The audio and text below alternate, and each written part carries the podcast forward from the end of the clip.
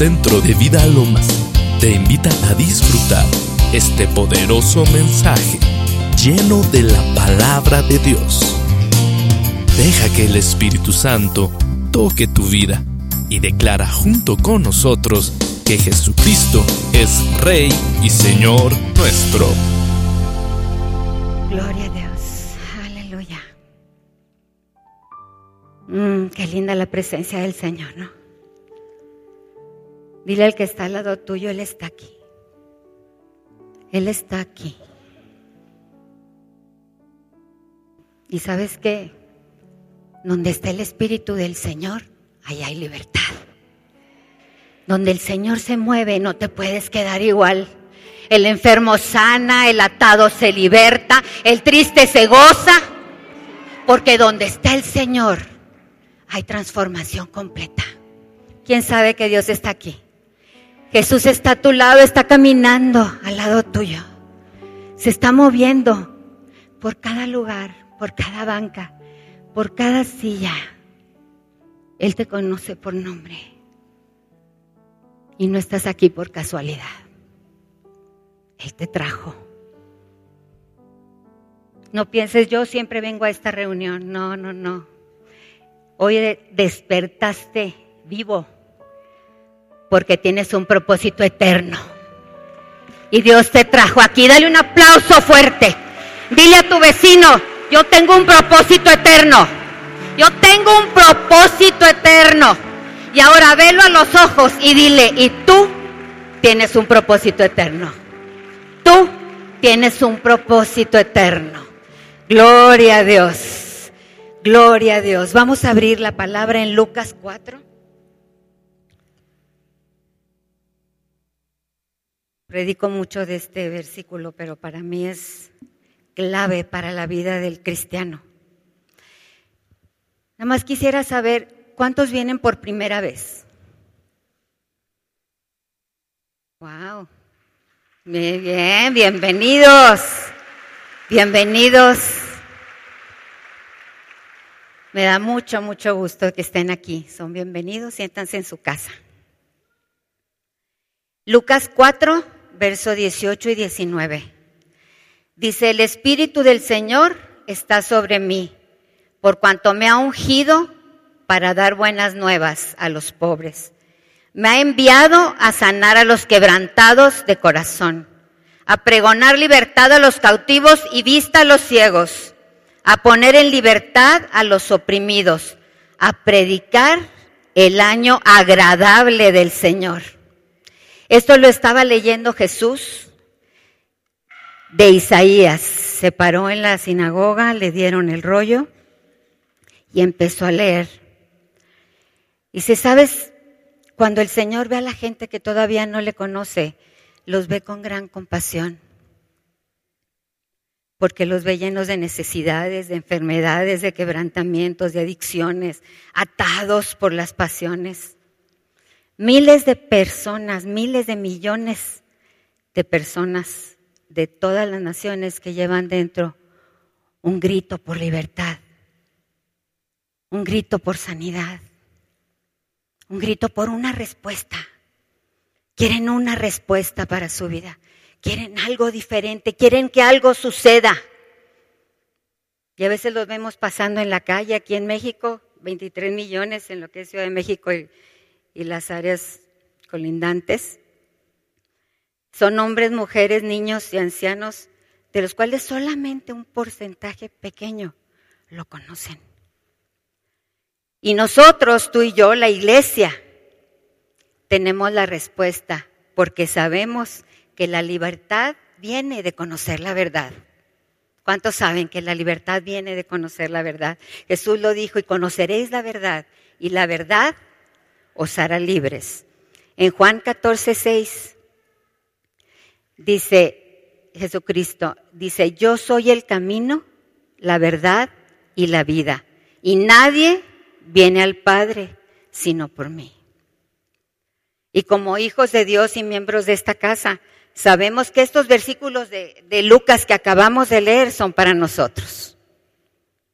¿Quién sabe que esos versículos de Lucas son para nosotros? En Marcos 16, 15 dice, id por todo el mundo y predicad el Evangelio a toda criatura.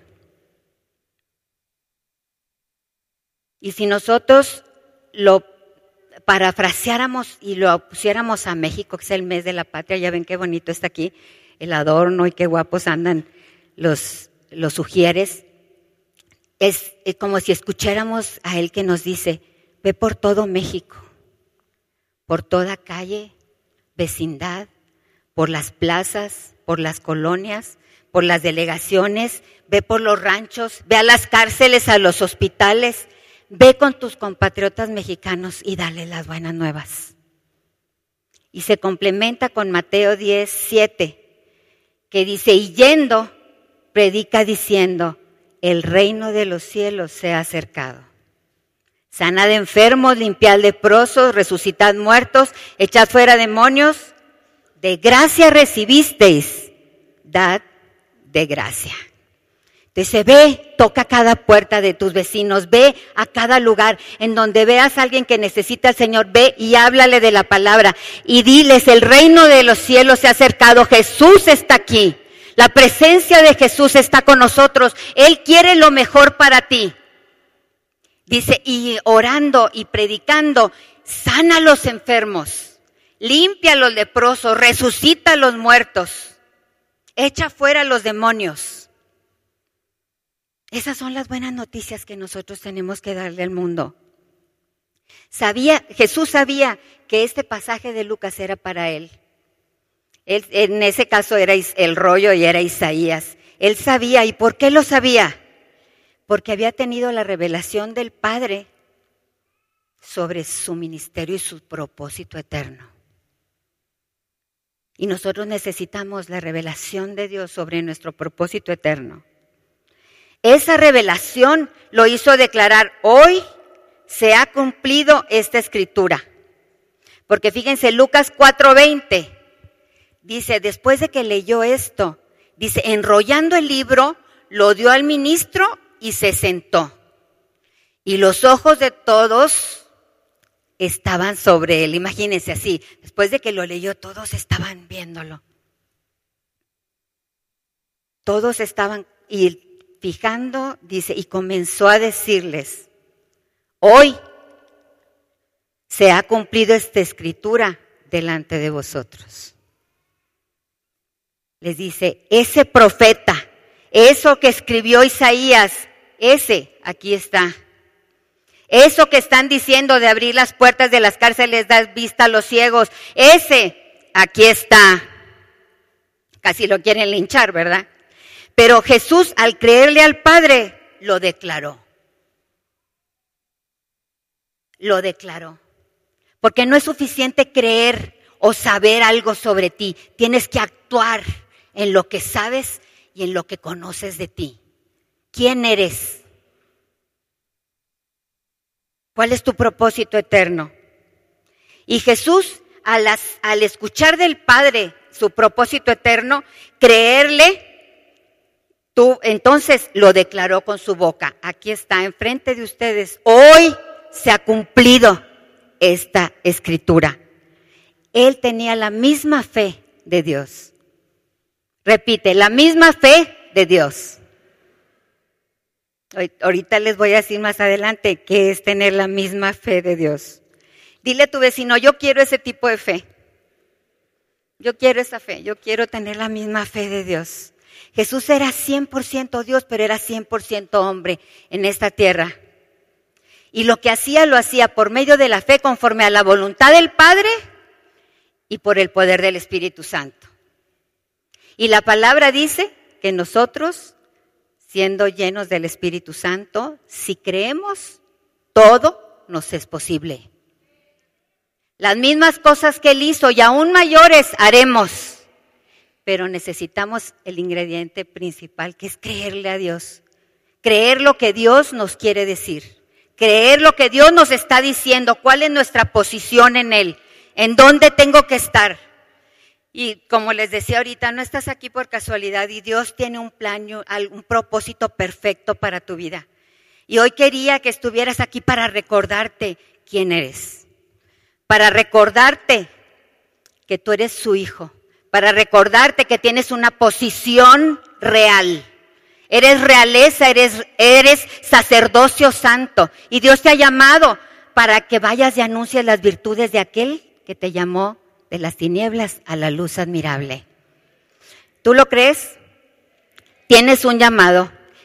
no es como dicen aquí que el ciclo de la vida es nacer, reproducirse y morir. Tenemos un propósito eterno. Dile al vecino, tienes un propósito eterno. Acuérdate, acuérdate, no te duermas. Escucha esta revelación, tienes un propósito divino. Primera de Pedro 2.9. Dice, mas vosotros sois linaje escogido, real sacerdocio, nación santa, pueblo adquirido por Dios. ¿Para qué? Para que anunciéis las virtudes de aquel que os llamó de las tinieblas a su luz admirable. Para decirle a la gente, para anunciarle a la gente las virtudes, el amor, la compasión, la sanidad, la liberación, todas esas virtudes de Jesús para eso Él nos ha llamado. Vamos a repetir Lucas 4, 18 y 19. Levanta tu mano, vamos a decirlo fuerte, vamos a profetizarlo y declararlo delante de los principados y las potestades. Y si quieren ponerse de pie, todavía mejor.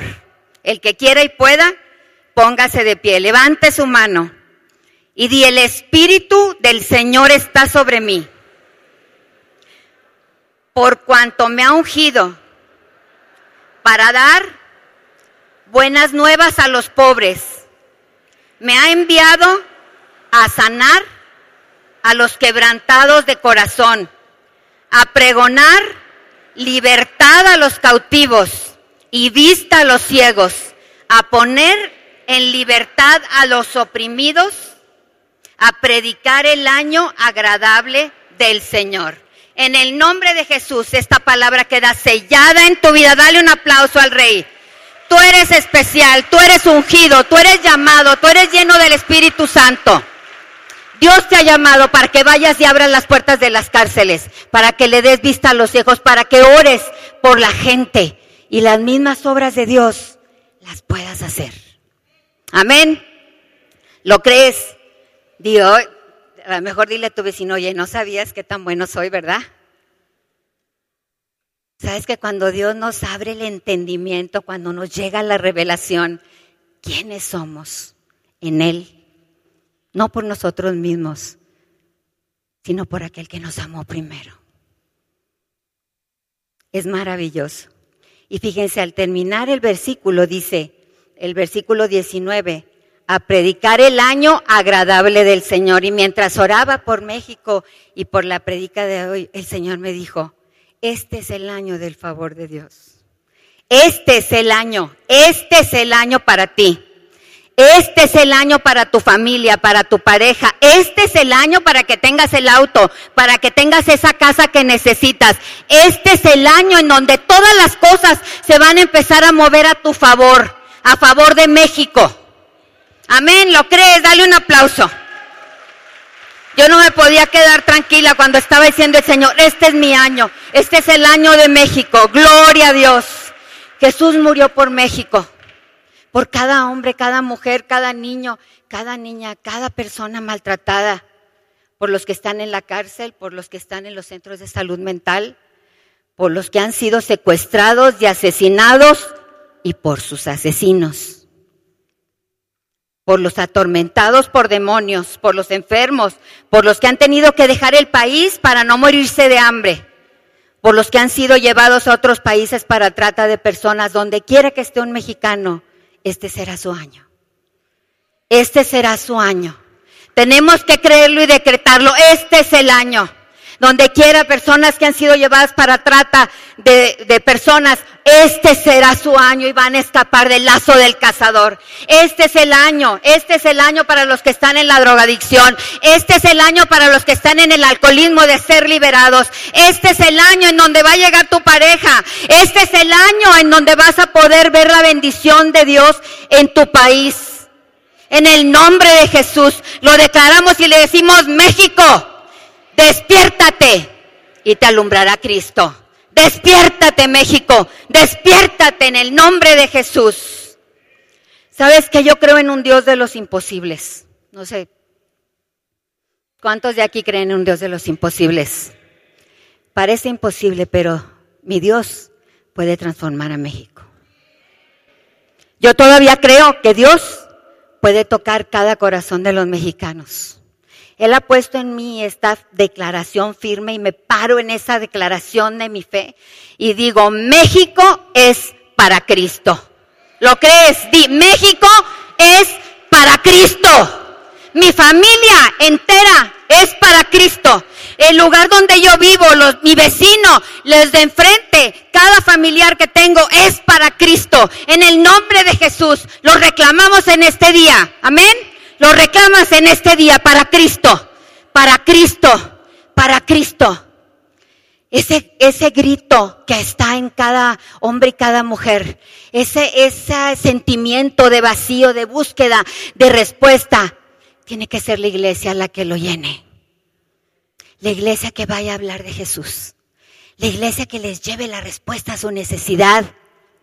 ¿Sabes por qué? Porque allá andan mucha gente que están muy listos y apenas ven una necesidad y van y se les meten con la Santa Muerte y se les mete con el, con el este, budismo, que mira que si pones la mente en blanco y que si le haces así. Y las cosas van a cambiar si volteas la cabeza o haces un ruidito. Y todos nosotros sabemos que el único camino, verdad y vida, ¿quién es? Jesús. Es Jesús. Y ese Jesús en ti, en mí quiere alcanzar a esas personas. Él quiere alcanzarlas, quiere ir hasta donde están. Yo creo que México es para Cristo, que el nombre de Jesús es más grande que toda corrupción, que el nombre de Jesús es más grande que el narcotráfico, que la red organizada o como le dicen, el crimen organizado. Jesús es mucho más organizado y el reino de los cielos es mucho más organizado que el crimen organizado. ¿Quién sabe eso? Amén.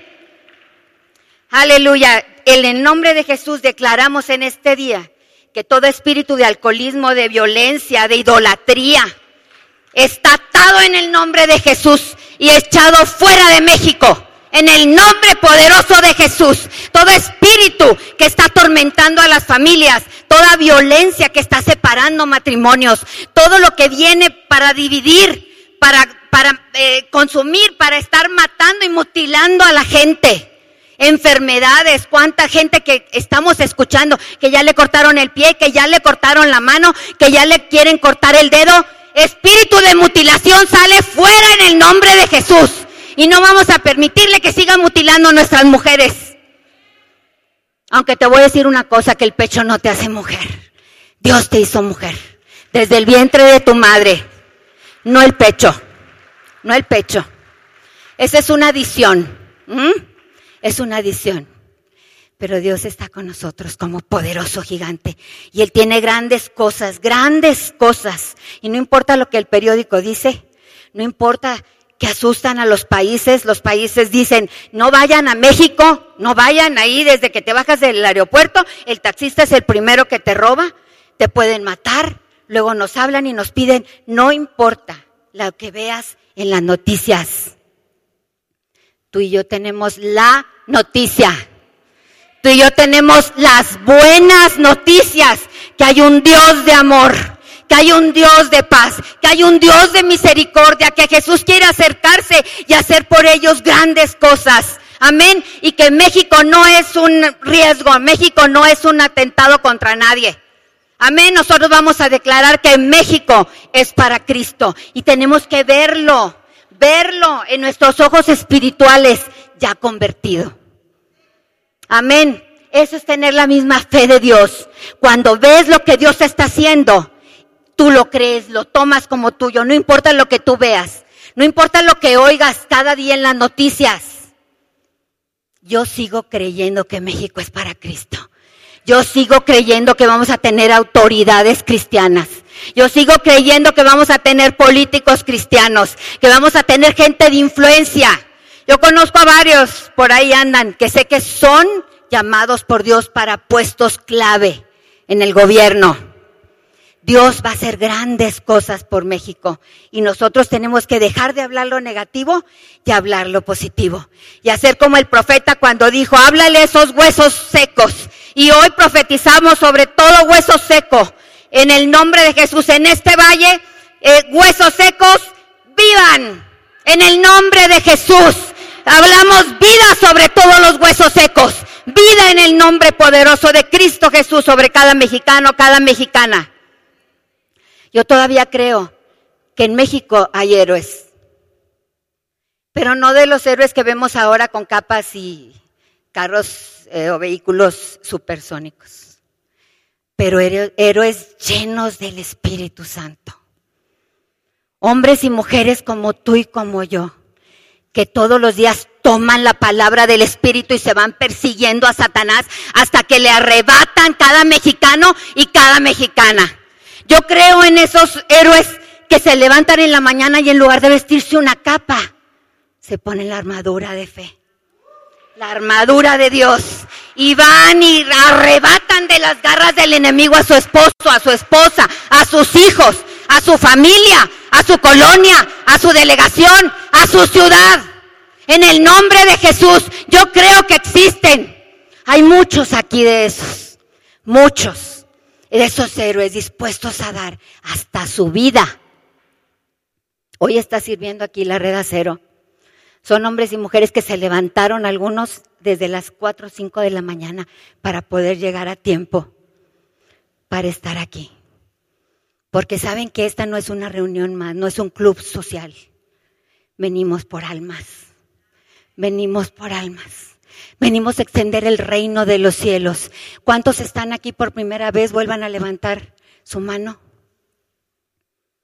Todo esto es por ti. Todo esto es por ti. Queremos estar listos para recibirte, para darte la bienvenida, para darte las buenas nuevas, para decirte Jesús te ama, para decirte que en Él hay una transformación de vida de verdad eh, nos da muchísimo gusto y estamos felices de que ustedes estén aquí. Pero sabes qué? Yo quiero ponerte un desafío hoy a todos los héroes y heroínas que están aquí. Quiero ponerte un desafío. El desafío de que el próximo domingo traigas mínimo dos invitados. Mínimo dos invitados porque este lugar se preparó para ellos, no para llenarlo con cristianos, para llenarlo con personas que necesitan a Jesús. Comprométete con el Señor. Dice, Señor, voy a invitar a mi vecino, voy a invitar a mi papá, voy a traer a mi primo, voy a traer a mi compañero de trabajo. Señor, dame sabiduría. ¿A quién tengo que invitar? Que no te dé vergüenza. No importa cuánta gente te diga, no, no, es que yo los domingos son de descanso, voy a la casa de mi abuelita y entonces hacemos carne asada y nos ponemos hasta atrás desde las 11 de la mañana, entonces no creo que llegue. ¿Sabes qué? No importa lo que te digan, tú insiste, insiste. No importa que digan, ay, esta cabezona cómo me pone gorro, tú insiste, tú insiste. Tú insiste, cada vez que tú insistes le estás dando como un martillo hasta que desmenuces la pierna, la piedra y sabes que un día te van a decir que sí. Un día van a decir, ay, voy a ir nada más para que esta ya me deje de poner gorro. ¿Sí o no? Y sabes que una vez que ya están aquí y que ven que no se trata de una religión, que ven que no se trata de imponerles cosas, que ven que se trata de hablar del amor de Dios, de la autoridad que tenemos en Cristo Jesús. Cuando vienen lloramos por los enfermos y los enfermos sanan. Y ven que sus vidas empiezan a cambiar y sus finanzas empiezan a cambiar. Dicen, oye, pues esta no andaba tan chueca se me hace que voy a volver a ir. Y vienen así a ser discipulados y vienen a conocer más de Jesús. Es maravilloso, es maravilloso poder estar aquí compartiendo la palabra de Dios. Saber que somos entre esos héroes, entre esos héroes sin capa, pero con una armadura tremenda y con una pasión por las almas por extender el reino de los cielos que nadie nos va a quitar. Nadie lo va a quitar. ¿Sabes que el diablo te va, siempre te va a tratar de quitar las ganas de hablarle a alguien? Y muchas veces ese vecino que dijiste, estoy orando por el vecino, viene y te echa la basura al siguiente día. ¿A quién le ha tocado? El que, ah, yo la próxima vez invito a mi casa de vida a mi compañero. Y ese día fue y te criticó con el jefe. ¿Sabes qué son? Son puras artimañas del enemigo para que no lo hagas. Tú tienes que perdonar inmediatamente, invitarla. Que te tiro la basura, recógela. No importa, para eso estamos. Para recoger la basura. ¿Sí o no? ¿A qué venimos? A recoger la basura. Toda la basura que le quitamos a la gente cuando oramos por ella. Al final de cuentas la recogemos y vámonos al lago de fuego. ¿Sí o no? Y a la gente la dejamos limpiecita, hermosa, preciosa, buscando a Dios, sana, libre. Porque es el Espíritu Santo a través de nosotros el único que puede hacer esa obra. Es el único que puede hacer esa obra. Amén. Pues como les decía ahorita, en, muchas cosas, en la mañana les comentaba, mucha gente dice, ¿sabes qué? No hay remedio, ya México desde los sacrificios humanos hasta ahorita, ya. O sea, está México tremendo, con toda la sangre derramada desde los sacrificios humanos, toda la sangre derramada por el narcotráfico, las fosas clandestinas y cuántas cosas que se han encontrado. No, no, no, no tiene remedio. Está la sangre de los muertos, dicen, la sangre de los muertos, clamando por venganza. Pero tú y yo tenemos una buena noticia que darles, que hay una sangre, una sangre maravillosa, una sangre preciosa, una sangre divina que fue derramada para el perdón de los pecados de México. Una sangre que cuando es derramada viene y cubre todos los pecados, se llamen como se llamen. No hay nada, no hay nada que Jesús no pueda perdonar. Amén. Entonces, si alguien viene y empieza a criticar tu país y empieza a decir, no, que fíjate que no, que la sangre y que los muertos y que no sé qué y que aquí que están bien malos y que le cortan el dedo y que hasta los niños y que una oreja y no sé qué, tú sabes que hay una sangre.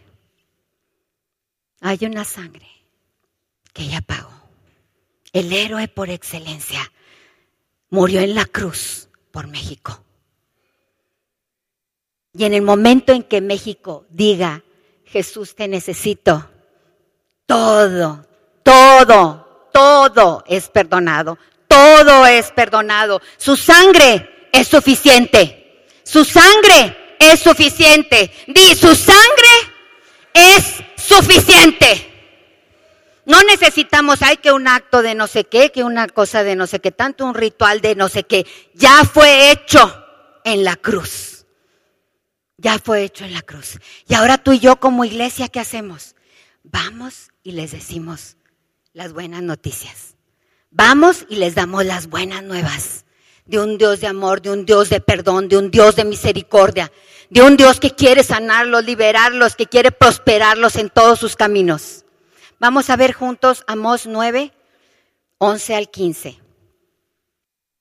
Ok, dice, en aquel día yo levantaré el tabernáculo caído de David y cerraré sus portillos y levantaré sus ruinas. Y lo edificaré como en el tiempo pasado, para que aquellos sobre los que es invocado mi nombre posean el resto de Edom y a todas las naciones. Dice Jehová que hace esto. He aquí vienen días, o sea, ya Jehová declarándolo, profetizándolo y diciéndolo delante de las naciones. He aquí vienen días, dice Jehová, en que el que ara alcanzará al segador, y el pisador de las uvas al que lleva la simiente, y los montes destilarán mosto, y todos los collados se derretirán, y traeré del cautiverio a mi pueblo Israel, y edificaré en ellos las ciudades asoladas, y las habitarán. Plantarán viñas y beberán el vino de ellas, y harán huertos, y comerán el fruto de ellos, pues los plantaré sobre la tierra, y nunca más serán arrancados de su tierra que yo les di, ha dicho Jehová, Dios tuyo. Amén. Esta es una palabra profética que sentí muy fuerte para México. Él quiere restaurar las ruinas. Y todo aquel, dice, todo lo que, sobre el que es invocado mi nombre va a poseerlo. Va a poseer la tierra. Cuando tomamos posición territorial en el nombre de Jesús sobre México, echamos fuera las tinieblas. Amén. Dice, y luego todavía apresura su palabra para ponerla por obra. Los tiempos se aceleran. Por eso dice, el que ara alcanzará al segador y el pisador de las uvas al que la simiente. Cuando uno está apenas sembrando, el otro ya está recogiendo. Así de rápido. El Señor va a acelerar los tiempos porque viene el tiempo para México. Viene el tiempo para México. Viene el tiempo para México. Y nosotros tenemos que dejar ya que estar criticando y estarnos llevando por lo que nosotros, nuestros ojos ven y nuestros oídos escuchan. Tenemos que dejar eso. No podemos estar hablando fe y duda al mismo tiempo. Habla fe. Declara, declaramos sobre México. Declara todos los días, yo profetizo sobre México y dilo todo. Así que no importa lo que la gente diga o lo que otras naciones digan de México el pronóstico, el pronóstico todo va a ser peor, porque mi Dios ha decretado una palabra. Mi Dios ha decretado una palabra. ¿Sabes qué sucede cuando Dios decreta una palabra? Se cumple. Se cumple. Y hasta apresura su palabra para ponerla por obra. Apresura su palabra para ponerla por obra. Por eso nosotros estamos listos, estamos aquí listos preparados, puestos para hablarle la palabra a nuestra familia, puestos para ir a las cárceles, ir a los hospitales, ir a los orfanatos. Yo quiero invitarlos que vean lo que están haciendo Ario y Claudia cuando van a, los lugares de niñas que son mamás a, los 11 años, a los orfanatos, en todo eso, lo más que nos podamos involucrar. Tenemos que ir a mostrarles quién es Dios, el Dios de amor, no para ir a juzgarles, mm, te embarazaste a los 11 años, no para ir a abrazarlas, amarlas, aceptarlas, porque muchas de ellas las corrió el papá. Y muchas salieron embarazadas porque el papá las vendió al vecino por una cerveza. Y no saben hacer otra cosa más que venderse. Y juzgamos, no, es que las prostitutas, no, es que esto, no, y es que el otro. Pero nosotros tenemos la palabra para abrirles los ojos a la verdad, para que sepan que hay otro camino, que sepan que hay remedio, que hay respuesta para lo que necesitan, que podemos amarlos, que podemos acogerlos, que aquí tienen una casa llena de hermanos y hermanas, de mamás, como yo puedo ser mamá de cualquiera, de abuelitas, ya también soy abuelita Hechos 2, 17 y 19. Dice, en los postreros días, dice el Señor, derramaré de mi espíritu sobre toda carne, y vuestros hijos y vuestras hijas, ¿qué dice? Profetizarán. Vuestros jóvenes verán visiones, vuestros ancianos soñarán sueños. De cierto sobre los siervos y sobre mis siervas en aquellos días derramaré de mi espíritu y profetizarán. Y daré prodigios arriba en el cielo y señales en la tierra. Y luego el verso 21 dice, y todo el que invocar el nombre del Señor será salvo. ¿Qué quiere decir? Tenemos una palabra para México una palabra de restauración, una palabra donde nos tenemos que aferrar y veamos lo que veamos, escuchemos lo que escuchemos, tenemos que estar declarando esa palabra, pero también Dios tiene una palabra para ti, para mí. Tú puedes decir, mi hijo, si anoche acaba de llegar borrachísimo, mi hija profetizar, ¿qué tiene si se la pasa masticando chicle todo el día? Dice, los jóvenes verán visiones. No, no, no, los jóvenes, oye, con esas moditas que agarran de los cortes de pelo y que el arete y que... O sea, podemos dudar, podemos decir veinte mil cosas, pero esto, esta palabra no es dicha por hombre. ¿Quién la dijo? Es la palabra de Dios. Y Él promete, fíjate, así como ves a tu hijo, puedes verlo bien lleno del Espíritu ministrando aquí o ministrando allá, dando clases a los niños. Pero puede ser que no lo veas así, puede ser que lo que ves es otra cosa bien contraria a lo que estamos leyendo aquí. Pero fíjate la promesa, tus hijos y tus hijas profetizarán y tus jóvenes verán visiones. Y no verán visiones de las drogas y del alcohol, verán visiones celestiales, verán los ángeles de Dios, verán las puertas abiertas, verán el camino correcto, vendrán con todo el ánimo y toda la pasión y todo el entusiasmo de la juventud a traernos un despertar también a nosotros que a veces estamos dormidos. Necesitamos despertar nosotros también. Dice, y los ancianos soñarán sueños. Y no quiere decir que no lo vamos a pasar los ancianitos como yo, dormidos todo el día.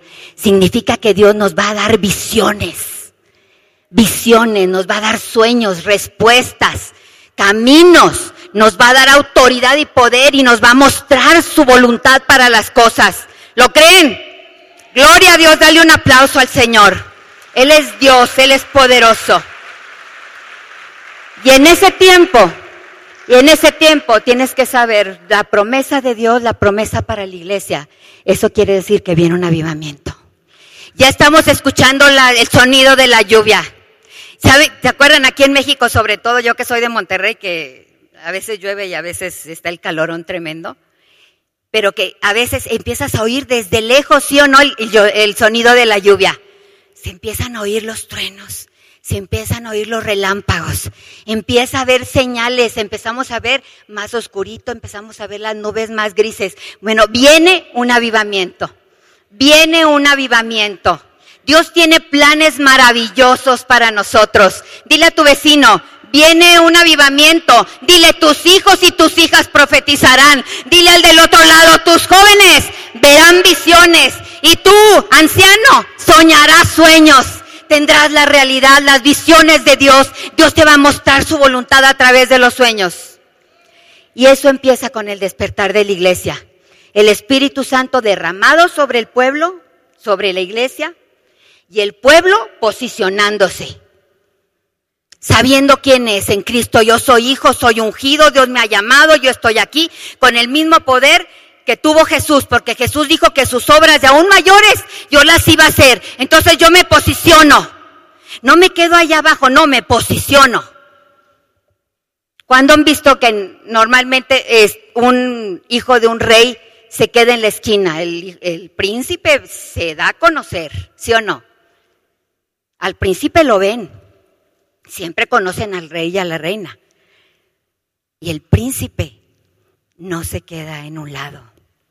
Nosotros somos realeza, sacerdote santo. Y no nos vamos a quedar en un lado, vamos a hacer conocer a las potestades, a los principados y a las potestades quiénes somos. ¿Cómo los vamos a perseguir para arrebatarle las almas? Amén. Tenemos que dar, posicionarnos, sentarnos en lugares celestiales, dice Efesios 2.6. Dice, y juntamente con Él nos resucitó y asimismo nos hizo sentar en los lugares celestiales con Cristo Jesús. ¿Qué significa estar sentado en los lugares celestiales con Cristo Jesús? Tu lugar ya está apartado. La fe de Dios ya te ve ahí. Pero sabes qué? Es hasta donde tú quieras llegar. Si tú te quieres posicionar, tú vas y te sientas al lado de Jesús y lo buscas todos los días. Y juntos, sentados juntos en comunión, en oración, en lectura de la palabra, sentado con Jesús, en esa comunión íntima, empieza Jesús a decir, mira, quiero hacer esto. Este es mi plan. Quiero empezar a mover esta cosa y voy a empezar a hacer esto otro. Y también, ah, pero tú tienes parte en eso. Tu parte va a ser esto. Tu parte va a ser, perdonas a tu hermano para que vuelva hacer y vuelva a venir otra vez a la iglesia. Tu parte va a ser estar sirviendo ahí donde yo te puse. No se te haga un lugar chiquito, porque yo acomodo las piezas como necesito. Desde ahí, desde los lugares celestiales, sentado con Cristo Jesús, viendo, te muestra su voluntad. ¿Y cuál es tu parte en ella? ¿Quién quiere posicionarse? Porque muchas veces nada más escuchamos, ay, Dios quiere hacer esto, Dios quiere hacer lo otro. Pero qué maravilloso es el día que vienes y lo buscas en oración y te sientas a su lado. Jesús, aquí vengo porque necesito escuchar de ti. Muéstrame. ¿cuál es tu voluntad en esta situación? No, a ver, ¿qué vas a hacer Jesús? Jesús, quítale, Jesús, dale, Jesús, ponle. Pero ¿qué vamos a hacer Jesús? ¿Cuál va a ser mi parte en la solución de esta situación? ¿Sí o no? ¿Cuál va a ser mi parte? No nada más porque yo desde aquí puedo decir, reprendo todo espíritu de idolatría, reprendo todos los que quieren robarse y llevarse los niños a otros países, reprendo. Pero el día que tengo la oportunidad de hablarle a alguien que ya está pensando mandar al hijo al otro lado, el día que puedo ir a hablarle a alguien en la cárcel y como decía ahorita Ario, abrirle la cárcel espiritual, aunque muchas veces tienen que seguir en la cárcel porque tienen que pagar su deuda con la sociedad. Pero esa es nuestra parte como pueblo de Dios. No nada más esperar que todo lo va a hacer Dios, que Dios va a tocar, que Dios va a hacer y sí, Él va a tocar, Él va a, transformar México, Él va a hacer las cosas pero sabes que tú y yo somos sus manos, somos sus pies, somos sus boca. Nosotros tenemos que compartir la palabra, tenemos que hablarle al necesitado, tenemos que tener esa compasión que Él tiene. Cuando estás sentado en lugares celestiales con Cristo Jesús y escuchas lo que Él quiere hacer y ves, ves, te muestra todo el plano, cuál va a ser tu parte. ¿Quién ha escuchado esa, esa verso o lo que sea de, dime con quién andas y te diré quién eres. Porque, porque a veces vemos, ¿verdad?, a la, bolita de gente, que, eh, de jovencitos que se juntan y todos se visten igual y todos se peinan igual y o todos se tatúan igual y todos hacen las cosas de la misma forma, hasta hablan todos igual, no sé qué.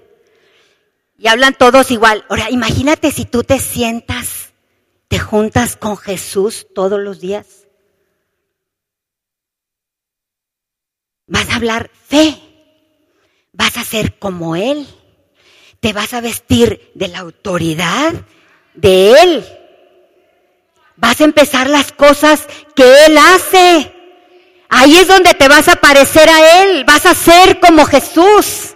Vas a hablar como Jesús, vas a tener la misma fe de Jesús, porque si Él te dice, mira, yo voy a ir a tocar y voy a tocar a la esposa del presidente voy a tocarla porque yo ya tengo todo planeado, cómo las cosas se van a ir a favor para que lleguen hasta esta mujer y le va a hablar una mujer del, del medio artístico, una cantante que es este famosa y todo, pero va a tener comunicación con ella porque ella también fue artista y, y tú empiezas a ver y empiezas a orar conforme a la voluntad de Dios y en vez de escuchar y repetir las críticas contra el presidente, a ver ahora qué va a hacer este, a ver no sé qué y ponerle apodos, que el copetitos y que el quién sabe qué, y que quién sabe. En vez de estar así, vamos a decir, él es salvo por las llagas de Jesús, Él es sano por las llagas de Jesús.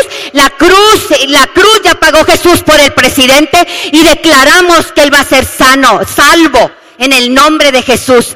Va a ser libre de compañías corruptas. Va a ser libre de malos consejeros. Todos los consejeros que no sirven van a ser quitados y Dios va a traer consejeros donde van a hablarle la verdad, donde van a hacer, hablarle de justicia, donde van a hablarle lo que va a traerle al pueblo lo que necesita.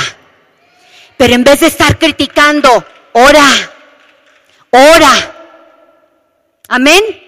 Ora por el pueblo, ora por, el presidente, ora por lo que Dios te esté mostrando. Habla igual que Jesús.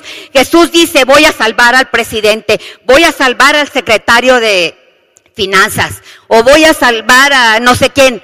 Di lo mismo. No Dios, oh, bueno, pues, hmm.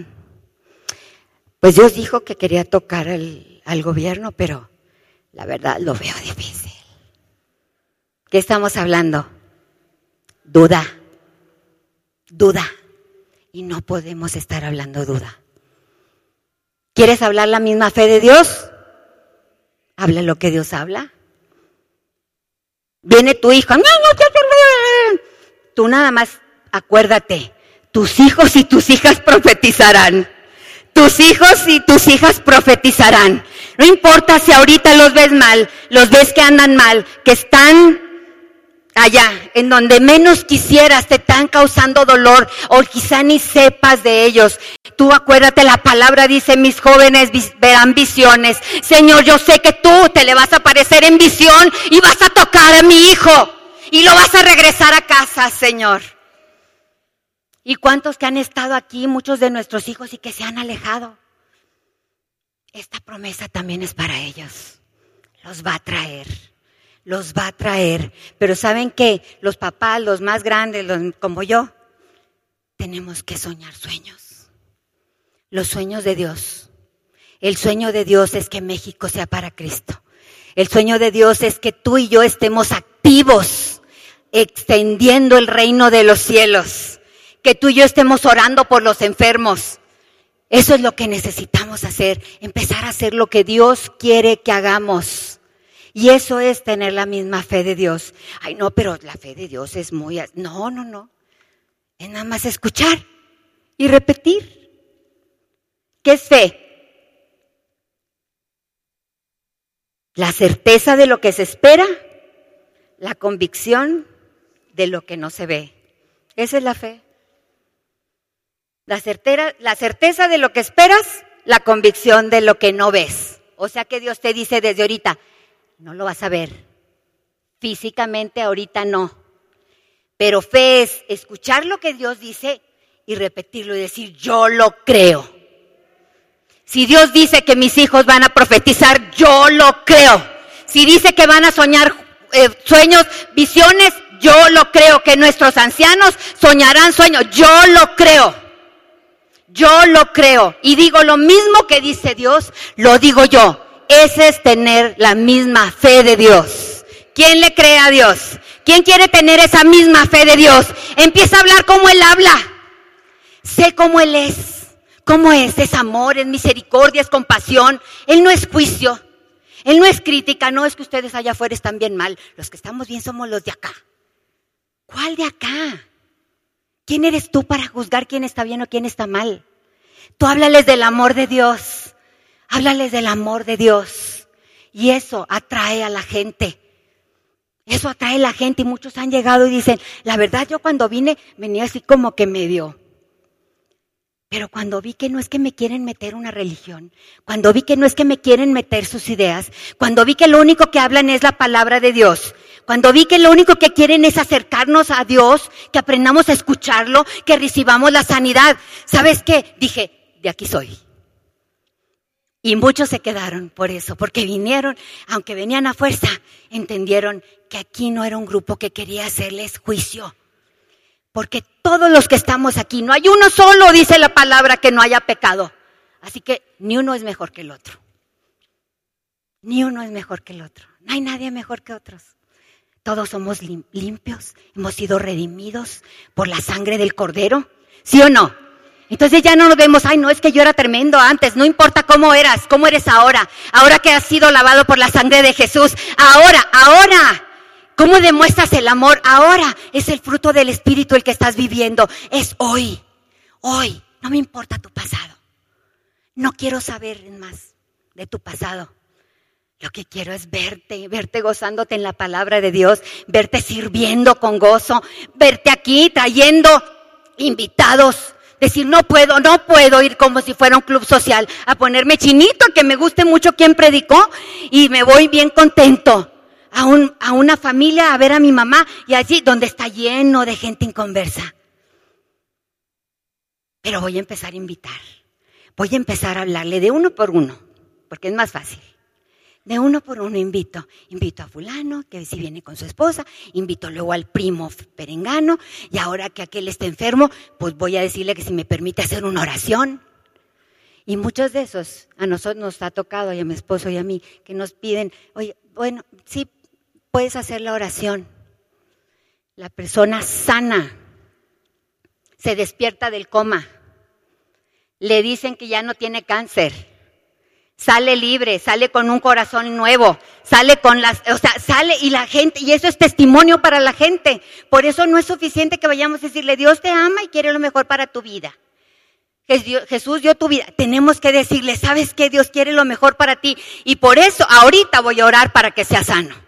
Y ahorita voy a orar para que Dios provea ese trabajo, para que te suban de posición. Ahorita voy a orar, voy a hacer una oración contigo y voy, si quieres vengo todos los días. Yo tenía una amiga que me decía, voy a venir todos los días a orar y yo, ay, está todos los días. Yo estaba nuevecita. Todos los días iba y tocaba el timbre de mi casa todos los días. Y sabes que nunca le voy a dejar de dar gracias a Dios por esa mujer, por todo lo que aprendí en oración, desde vivitita espiritual. Porque venía y me decía, voy a orar contigo, voy a venir y vamos a orar, y vamos a orar por tu familia, y vamos a orar por mi familia, y vamos a orar por eso, y vamos a orar por Monterrey, y vamos a orar por México, y vamos a orar por las autoridades. Y así era. Y muchas veces tú no te atreves a decirle al vecino, voy a venir mañana también a orar contigo para que tu hijo vuelva. Y mañana voy a volver a venir. ¿Puedo venir mañana otra vez a la misma hora para volver a orar y declarar que tu hijo va a volver? Y mañana vengo a ver cómo sigue el enfermito, porque estoy segura que Dios ya lo tocó y vamos a quitar todo obstáculo y todo lo que quiere detener al enfermo de que sea sano. Y que te vean interesado, involucrado, haciendo las mismas obras de Dios. Y aún mayores, prometió Jesús. Y aún mayores. ¿Y sabes por qué? Porque al que cree, al que cree, todo le es posible. Amén. Y no creo en mí y en mis dones, creo en Él. En Él que está en nosotros, en el Espíritu Santo que está derramado en nosotros, en que Él ha puesto en mí una pasión por las almas. Toda la gente que viene aquí a orar los martes, de verdad, benditos sean. Benditos sean todos los que vienen a estar orando, intercediendo por los países, intercediendo por las necesidades del pueblo. Benditos, benditos sean. Los bendecimos en el nombre de Jesús. Ellos oran por ti, por mí. Y aún los que vienen hoy por primera vez no saben, pero ellos están en esas oraciones de los martes, de los jueves y de los, de los sábados, de los, de los jueves, viernes y sábados. Tú y yo estamos ahí.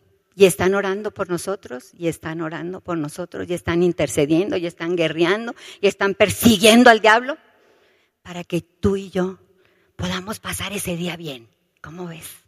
Dales un aplauso a todos los intercesores. Un aplauso. Un aplauso porque ese es amor. Ese es amor, esa es dedicación. Esos son de mis héroes. Son parte de mis héroes. Yo sé, y yo sé que hay muchos héroes más que quizá no pueden venir porque tienen que trabajar a las 7 de la mañana, porque tienen que salir de su casa a las 4 para llegar al trabajo. Una señora que trabaja conmigo sale a las 4 de la mañana para llegar a las 9 a mi casa. O sea, todos sabemos que no es que todos podamos, pero Dios los bendiga a todos los que sí están orando y pudiendo venir y estando ahí para estar intercediendo. Y sabes una cosa, el día que tú empiezas a orar por gente, el día que tú empiezas a orar por los enfermos e empiezan a sanar, el día que tienes una palabra de consuelo, el día que les abres las escrituras y les das, ese día Dios empieza a orar maravillosamente en tus vecinos, en tu familia.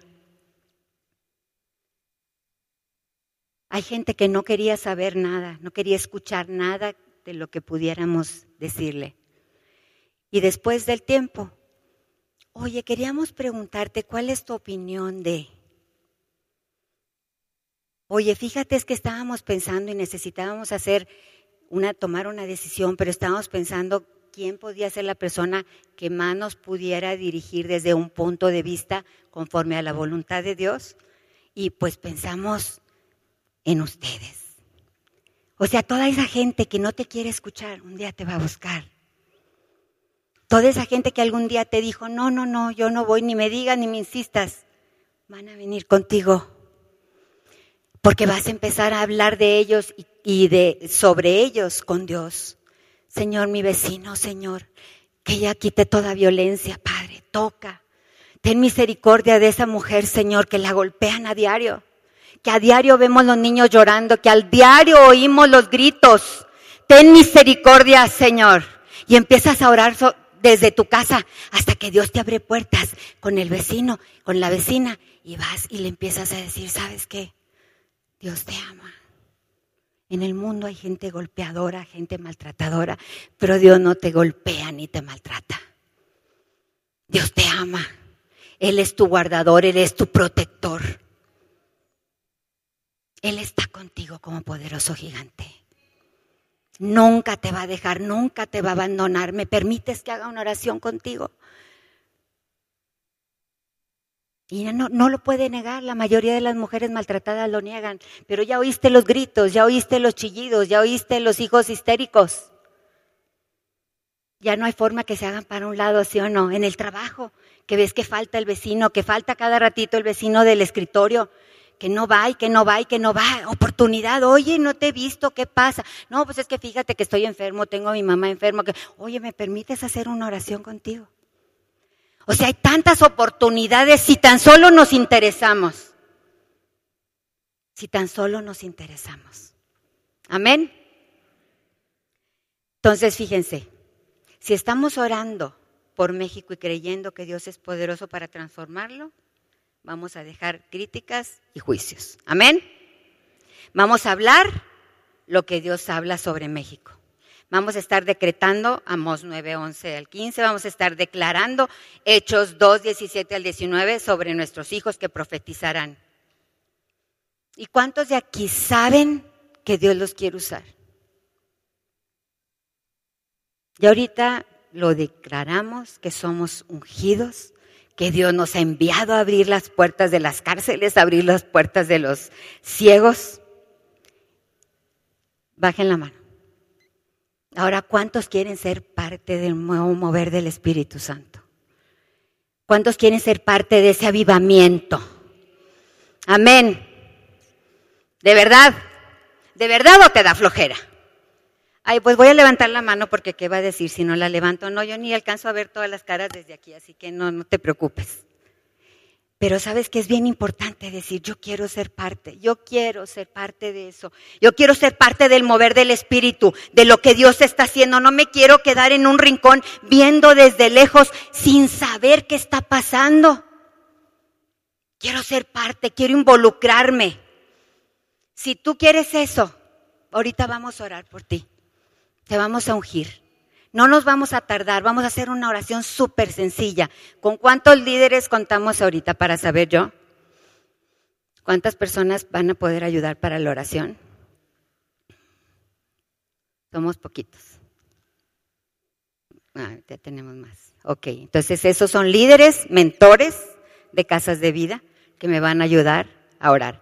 Pero primero quiero invitar a los que vienen por primera vez, porque quiero hacer una oración especial con ustedes. Quiero invitarles a que vienen por favor aquí enfrente porque quiero orar específicamente por ustedes. Si tenemos el piano por aquí, por favor.